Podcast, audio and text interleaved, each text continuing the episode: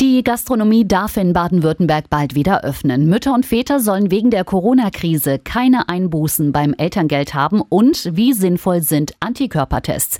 Die wichtigsten Meldungen zum Thema Corona jetzt für euch ausführlich in unserer Sondersendung. Radio Regenbogen, Corona aktuell.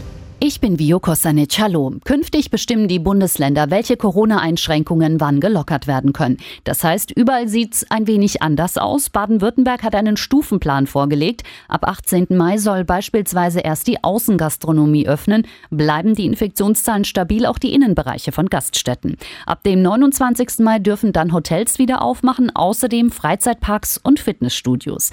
Aber Bund und Länder haben sich auch auf ein Maßnahmenkonzept verständigt, falls die Neuinfektion Neuinfektionen wieder zunehmen.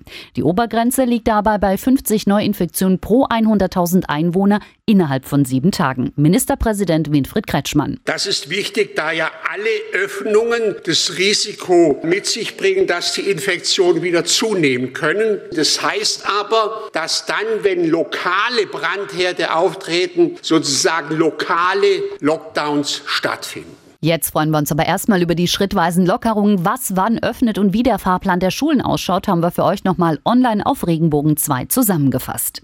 In Schleswig-Holstein werden ab Mitte Mai wieder Touristen erwartet. Da wird nämlich das Einreiseverbot für Urlauber Nord- und Ostsee aufgehoben. Und auch Griechenland hat Pläne. Ab 1. Juli soll die Tourismusbranche im Land wieder angefahren werden.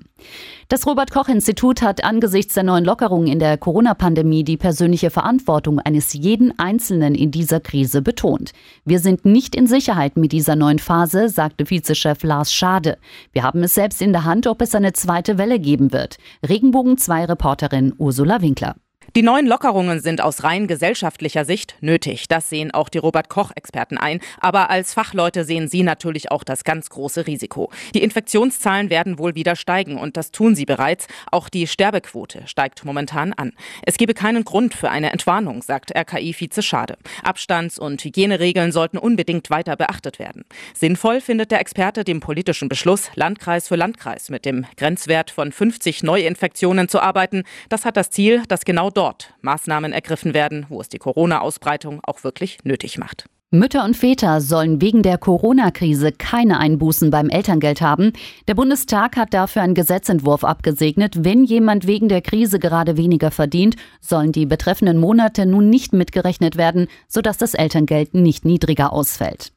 Wie sinnvoll sind Antikörpertests, um eine Corona-Infektion nachzuweisen? Darüber gehen die Meinungen ja auseinander. Klar ist wohl, als Ersatz für die normalen Corona-Tests taugen sie eher weniger. Denn Antikörpertests weisen ja nicht das Virus an sich nach, sondern eben Antikörper, die der Patient dagegen entwickelt hat. Das Problem, diese Antikörper entwickeln sich erst ein bis zwei Wochen nach der Infektion. Wird in dieser Zeit ein solcher Test gemacht, zeigt er nichts an, obwohl der Patient mit Corona infiziert ist. Als Ergänzung können Antikörpertests im Kampf gegen Corona aber hilfreich sein. Ja, sagt zumindest Christoph Niemeyer vom Institut für organische Chemie am KIT in Karlsruhe. Ich halte das unbedingt für geeignet. In Kombination mit dem tatsächlichen Test auf das Virus ist das die einzige Möglichkeit, um wirklich systematisch etwas über die Erkrankung zu lernen, über die Infektionsgefahr und daraus dann natürlich auch Konsequenzen für das gesellschaftliche Verhalten abzuleiten. Zum Beispiel kann der Antikörpertest Aufschluss darüber geben, ob ein genesener Patient gegen Corona immun geworden ist.